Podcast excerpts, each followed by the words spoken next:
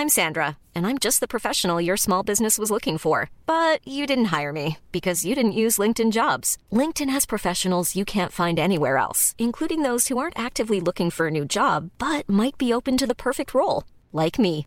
In a given month, over 70% of LinkedIn users don't visit other leading job sites. So if you're not looking on LinkedIn, you'll miss out on great candidates like Sandra. Start hiring professionals like a professional. Post your free job on linkedin.com/people today. Hey, it's Ryan Reynolds, and I'm here with Keith, co-star of my upcoming film, If, only in theaters May 17th. Do you want to tell people the big news?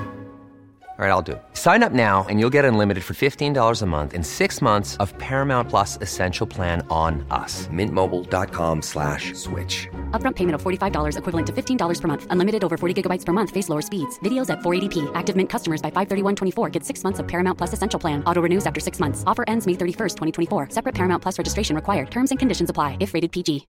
Millions of people have lost weight with personalized plans from Noom, like Evan, who can't stand salads and still lost 50 pounds. Salads, generally, for most people, are the easy button, right? For me, that wasn't an option. I never really was a salad guy. That's just not who I am. But Noom worked for me. Get your personalized plan today at Noom.com. Real Noom user compensated to provide their story. In four weeks, the typical Noom user can expect to lose one to two pounds per week. Individual results may vary. Buenas noches, bienvenidos al Criminalista Nocturno.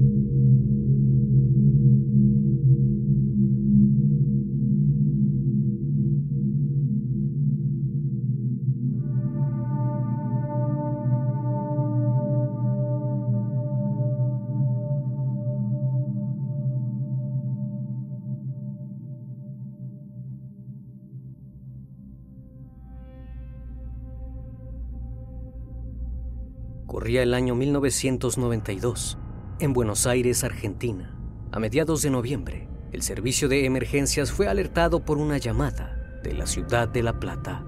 Al otro lado de la línea, un hombre muy tranquilo mencionó que necesitaba que enviaran a la policía, puesto que había cuatro bultos en su casa. Tras esto, la policía se dirigió de inmediato a la calle 48, entre las calles 11 y 12 del centro de La Plata. Una vez estando en el lugar, los oficiales encontraron la casa desordenada, manchas hemáticas por todos lados. Había cuatro cuerpos, todos ellos de mujer, uno en el piso del comedor, otro en la cocina y los otros dos junto a las escaleras. Al ver semejante escena, la policía comenzó a interrogar al hombre, quien permanecía de pie y miraba sin expresión alguna los cuerpos. El hombre se identificó como Ricardo Barreda, de 56 años de edad, profesión odontólogo, y las víctimas eran su esposa, su suegra y sus dos hijas. Aquella actitud ante el hecho despertó el interés de las autoridades y no tardaron mucho en descubrir qué había ocurrido. El criminalista nocturno. Para entender esta trágica historia, remontémonos unos años atrás. Ricardo Alberto Barreda nació el 16 de junio de 1936 en la misma localidad del Reporte, Buenos Aires, Argentina. Barreda estudió para ser odontólogo, se graduó y comenzó a ejercer su profesión. Sin embargo, nunca fue un profesional destacado en el ojo público. Su clientela era gente común y corriente en La Plata, Buenos Aires. Si uno veía a Ricardo Barreda caminando por la calle, no hubiera parado a mirar dos veces. Era flaco.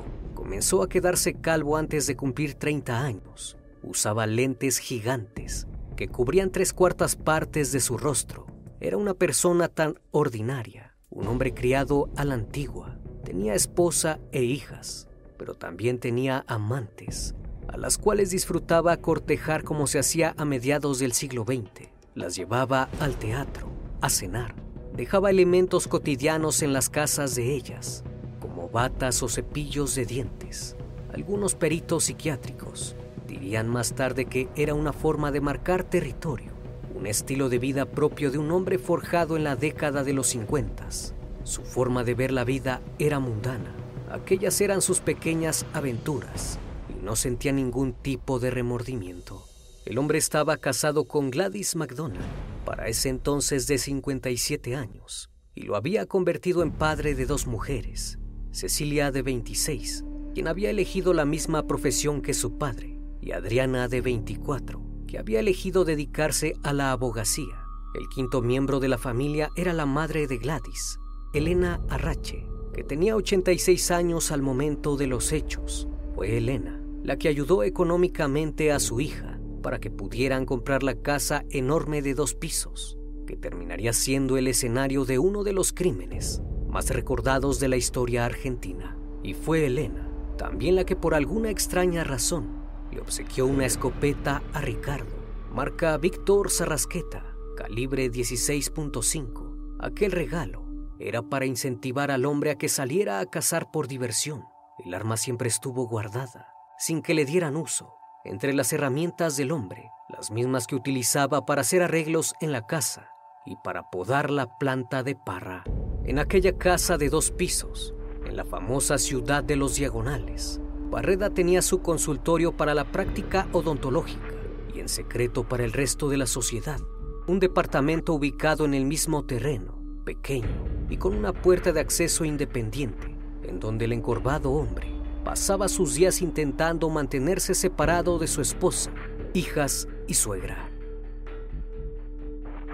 Barreda era asiduo miembro del prestigioso Jockey Club, en donde lo tenían como un hombre respetable.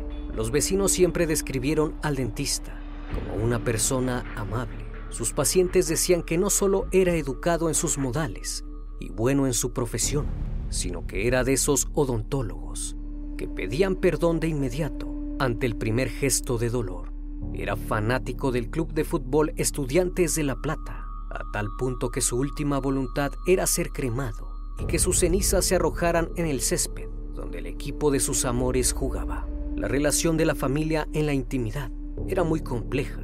Supuestamente aquel hombre manifestó ser víctima de insultos, humillaciones y vejaciones de todo tipo por parte de toda su familia, según dijo que cuando su hija Cecilia se recibió de odontóloga, él le armó un consultorio equipado, con máquinas modernas e instrumental de primer nivel. Ella, lejos de alegrarse por semejante obsequio de graduación, habría rechazado todo e insultado a Barreda por intentar tener un gesto amable con su progenitora, o al menos, eso es lo que contó aquel hombre, ya que nunca podrá comprobarse qué es lo que en realidad ocurría en aquella casa. También dijo que las ahora víctimas lo llamaban Conchita. Este vocablo era una forma despectiva de llamar a las empleadas de limpieza. Todas las mujeres de la casa se referían a él como Conchita y lo mandaban a limpiar o a reparar cosas. Mientras el supuesto infierno de la convivencia se desarrollaba, Ricardo Barreda no perdía tiempo en lamentos, pues en 1992 tenía una relación estable con dos mujeres Además frecuentaba damas de compañía. Y no solo eso, pues según algunas amigas de su hija, dijeron que en diversas ocasiones se había propasado con ellas.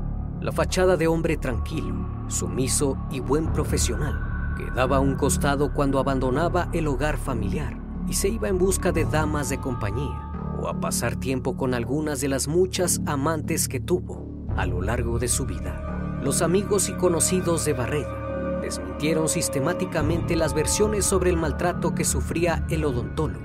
Las mujeres habían sido educadas para no decir una sola mala palabra y menos utilizar un término degradante como el de Conchita.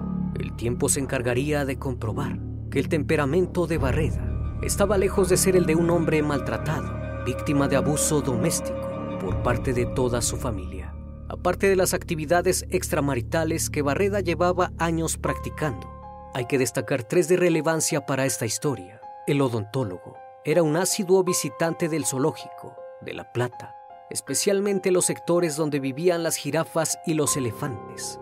Encontraba paz observando a los enormes mamíferos en cautiverio y a menudo cortaba la rutina laboral y familiar con estos paseos. Unos días antes de sucedidos los hechos, asistió a un curso de criminología en el Colegio de Abogados y por último, había decidido sumar un nuevo pasatiempo en sus ratos libres. Tiro al blanco con escopeta, pero no en clubs de tiro, sino al aire libre, practicando contra los árboles. Aquel día, después del llamado de emergencias, y luego de que las autoridades observaron el lugar de los hechos, se ampliaron un panorama de lo que probablemente pudo haber ocurrido. Al ver la actitud tan desinhibida del padre de familia, las sospechas se centraron en él. Así que mientras investigaban el crimen, los investigadores sacaban toda la información posible sobre el sospechoso. Al verse acorralado, no le quedó más que confesar lo que había ocurrido. Aquel domingo 15 de noviembre de 1992 fue un día cálido en Buenos Aires. La máxima amenazaba con llegar hasta los 29 grados. En la casa de los Barreda, nada indicaba que las cosas fueran a desarrollarse distintas a cualquier otro fin de semana. Las hijas, esposa y suegra de Ricardo estaban pasando la jornada, cada una en sus asuntos. Barreda anunció que iba a limpiar las telarañas del techo, ya que estaban llenas de insectos porque según él daban una mala imagen, como de un hogar descuidado. Gladys, su esposa, le dijo que bien, anda a limpiar, que los trabajos de Conchita son los que mejor haces, es para lo que más sirves. Al escuchar las palabras de su esposa, se molestó en gran manera, así que decidió rebelarse y enojado como un niño pequeño, cambió de opinión y se fue a buscar una escalera y herramientas para acomodar algunas ramas de la parra que según él ya causaban molestias. Primero fue al garage para buscar la escalera, ya que tenía que subir bastante alto.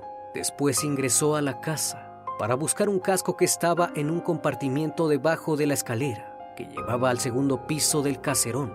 El hombre que en 1992 tenía 56 años, sabía que una caída desde una escalera a su edad podría resultar una herida considerable. Ya no era joven dijo que su mujer le manifestó que deseaba que él se cayera de la escalera, se rompiera la cabeza y falleciera tirado en el patio. Nunca llegó a encontrar el casco. Su mirada se posó en la escopeta, que descansaba de pie entre una puerta y una biblioteca. En ese momento, sintió que una fuerza lo impulsaba a tomarla, así que lo hizo. Lo que sucedió después estuvo lejos de ser un simple arranque de ira pues este acto lo llevaba planeando al menos dos años y que aparentemente terminó de tomar forma unos meses antes, cuando Barreda se recuperaba en una sala de hospital tras una operación de vesícula. Con el arma cargada en sus manos, lo primero que hizo fue dirigirse a la cocina. Allí estaba su esposa y Adriana. La hija menor alcanzó a ver cómo se acercaba a su padre con una escopeta y alcanzó a decir, cuidado, está loco antes de recibir un disparo a quemarropa por la espalda. Los perdigones que salieron por los dos cañones del arma acabaron de inmediato con la vida de la más pequeña. Inmediatamente giró para enfrentar a Gladys, su esposa, quien intentó escapar, pero no consiguió salir de la cocina. Otro certero disparo por la espalda le quitó la vida instantáneamente. Con municiones de repuesto, continuó su cacería, caminó hacia la escalera y se encontró con Elena, su suegra efectuó dos disparos certeros a menos de tres metros de distancia. La mujer de 86 años cayó desplomada, mientras Cecilia, estaba en la planta alta, bajó corriendo para encontrarse con su abuela sin vida y su padre empuñando una escopeta con el cañón aún humeante. ¿Qué hiciste?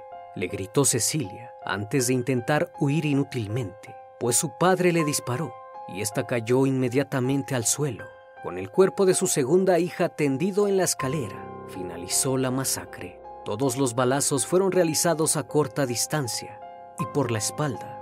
La premeditación del hecho era evidente. Barreda eligió aquel domingo como el día que se iba a liberar de su familia, porque sabía que era el único momento de la semana en donde las cuatro mujeres se encontraban en un mismo lugar. Después de asesinar a todas, Ricardo Barreda decidió que era hora de hacer unos cuantos paseos, como si aquel domingo hubiese sido común y corriente. Lo primero que hizo fue desordenar toda la casa para simular un robo y recoger los cartuchos, para después arrojarlos en una boca de tormenta callejera, camino al zoológico. Una vez que se deshizo de los cartuchos, fue hasta un arroyo cercano, a bordo de su Ford Falcon, y tiró al agua la escopeta que había guardado en la cajuela. Pensó que de esa forma la policía no tendría elementos suficientes para incriminarlo. Posteriormente siguió rumbo al zoológico, en donde disfrutó una vez más de las jirafas y los elefantes. Cuando consideró que la visita a los animales había concluido, supo que era momento de ver las tumbas de sus padres. Compró flores de camino al cementerio y pasó unos momentos pensando en sus progenitores.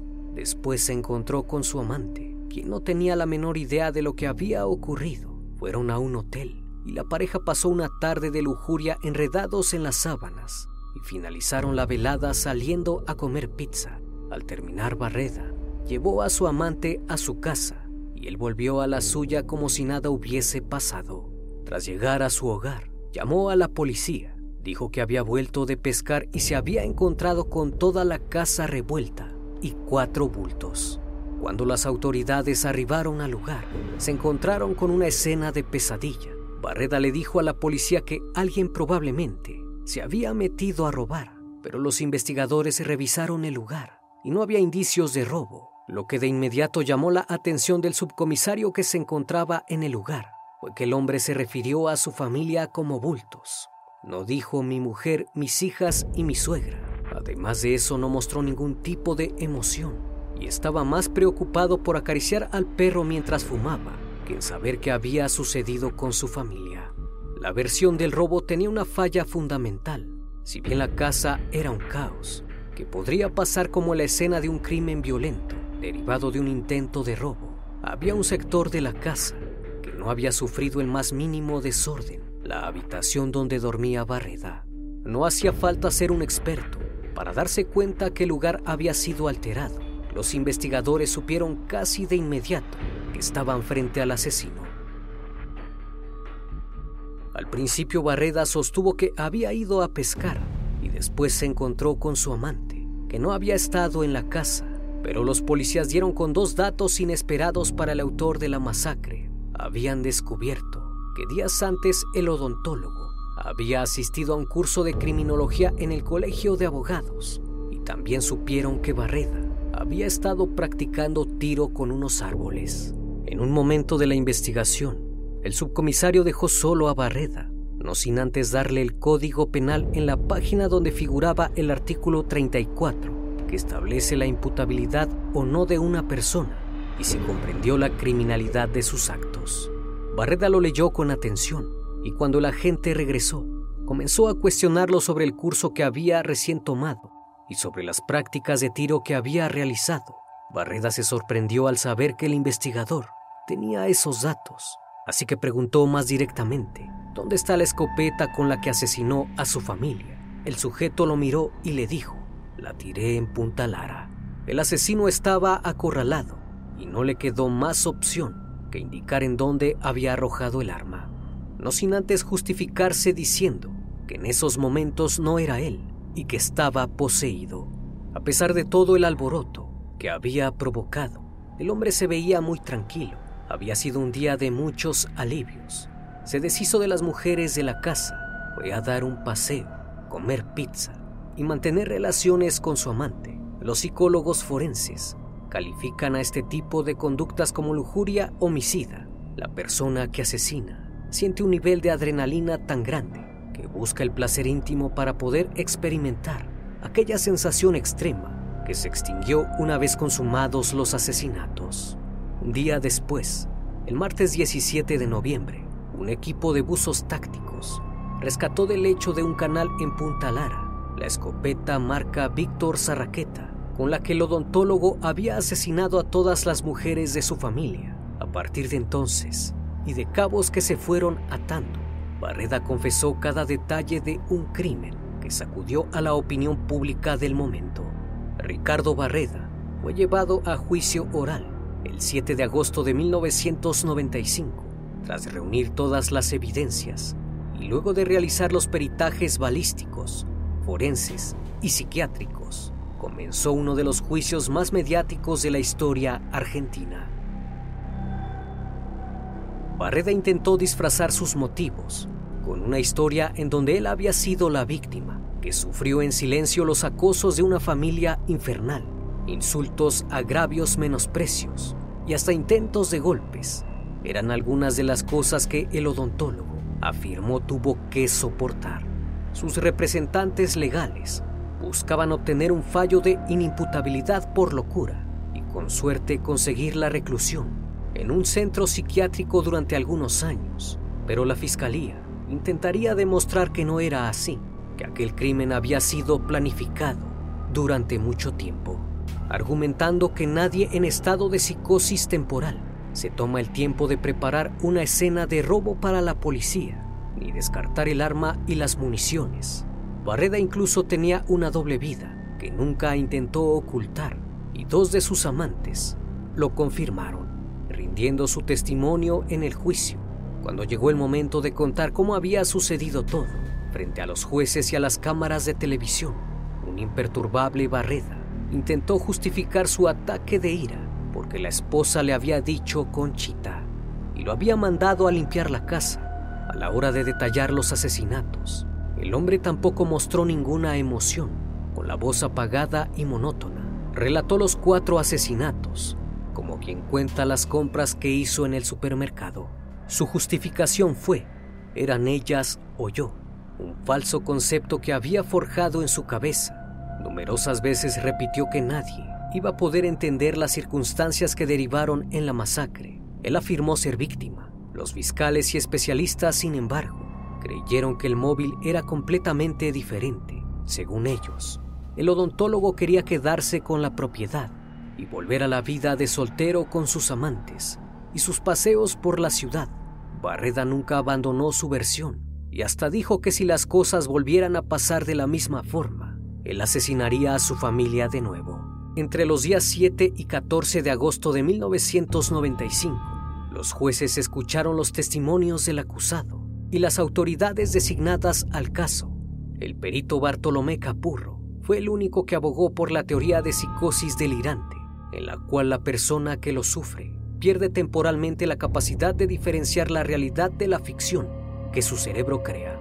En otras palabras, era la única carta que tenía Barreda para probar aquella frase que manifestó, yo no era yo, como si en el momento del crimen su personalidad hubiese quedado suspendida. Quiso hacerles creer a los jueces que todo sucedió en un momento de inconsciencia, cegado por la ira del supuesto desprecio y la violencia de los insultos que según él no consiguió ignorar más. Incluso manifestó sentir durante un tiempo una presencia demoníaca en la casa. Pese a que las pruebas eran concluyentes, uno de los jueces creyó la versión de psicosis delirante que planteó el perito, lo que llevó a un veredicto que no gozó de unanimidad. Sin embargo, la condena fue elocuente, prisión perpetua por el asesinato simple de Esther, su suegra, más tres cargos de homicidio agravado, por el vínculo por el de su esposa y dos hijas. La calificación de la causa se basó en el modo que tuvo de ejecutar el hecho. Es así que luego de escuchar su sentencia, Ricardo Barreda fue enviado a la unidad penitenciaria 9 de La Plata, donde pasó los siguientes 18 años de su vida en prisión. Ricardo tuvo todo tipo de experiencias, las leyendas urbanas se centran siempre en que el asesino gozó de una reputación excelente entre sus compañeros de condena, que lo admiraban por haber asesinado a su familia para desquitarse de los abusos, si bien hubo gente que lo idolatraba por esto, dentro y fuera de la cárcel. Algunos compañeros contaron que el asesino era blanco de bromas crueles, en especial el Día del Padre, cuando le preguntaban irónicamente por qué su familia no iba a visitarlo. Barreda demostró tener una personalidad alejada del hombre afable que decía ser. Insultaba, se enojaba con facilidad y renegaba de la fama que se le había pegado. Odiaba hablar con los periodistas, a los que les tenía rencor porque consideró que lo habían tratado de forma injusta. Esto no le impidió intentar cobrar dinero por dar entrevistas y hasta jugó con la idea de vender los derechos de su historia para que se realizara una serie televisiva, un documental o una película de ficción. El largometraje era su elección predilecta. El asesino era amante del séptimo arte. Su ego anhelaba verse plasmado en la pantalla grande, en uno de esos filmes dramáticos con estilo europeo que tanto le gustaban. No hubo películas, pero sí varias producciones televisivas. Utilizaron la historia de este sujeto. Incluso se han escrito numerosos libros que abordaron el caso, entre ellos Conchita, Ricardo Barreda, el hombre que no amaba a las mujeres. Bandas musicales como Bersut Bergarabat, Ataque 77 u Horacio Fontova tomaron la figura del asesino como motivo de sus canciones. Y por si fuera poco, por internet comenzó a crecer un triste culto a este hombre, a quien denominaron San Barreda, una especie de patrono de los hombres, abusados por las mujeres. Esta fama inesperada también trajo ciertos beneficios para el asesino. Algunas mujeres encontraron interesante la historia del hombre y se sintieron atraídas. Barreda no dejó pasar las oportunidades y así terminó conociendo a Berta Andre, una maestra jubilada que tenía 63 años en el año 2000, cuando se conocieron. Mientras disfrutaba de las visitas en la cárcel, Barreda comenzó a cruzar la carrera de abogacía con la esperanza de poder apelar él mismo su caso sin embargo, la salud del hombre se deterioraba poco a poco y nunca logró recibirse. En el año 2008, Barreda consiguió el beneficio de la prisión domiciliaria por su edad y su delicado estado de salud.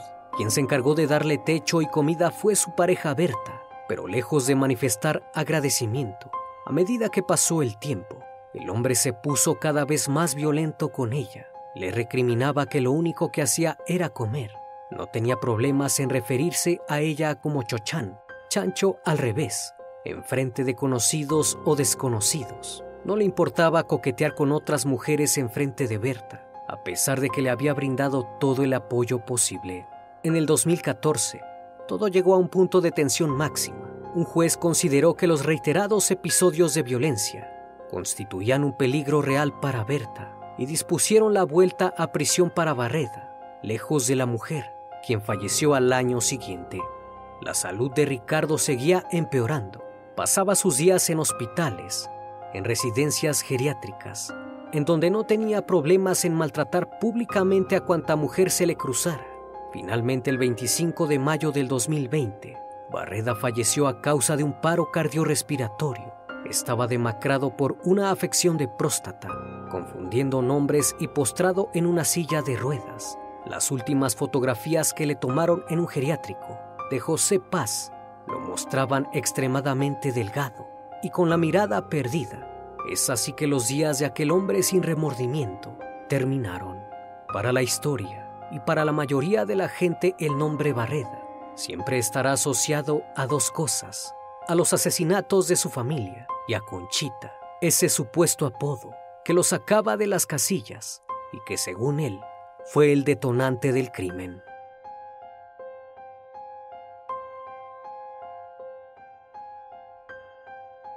Como cada noche, estimado público, agradezco su compañía. Si aún no estás suscrito, te invito a que lo hagas y formes parte de esta gran comunidad. Reciban un fuerte abrazo de mi parte y no me queda más que desearles que sigan pasando un excelente día y estén de lo mejor. Esto es El Criminalista Nocturno. Hasta la próxima emisión. Buenas noches.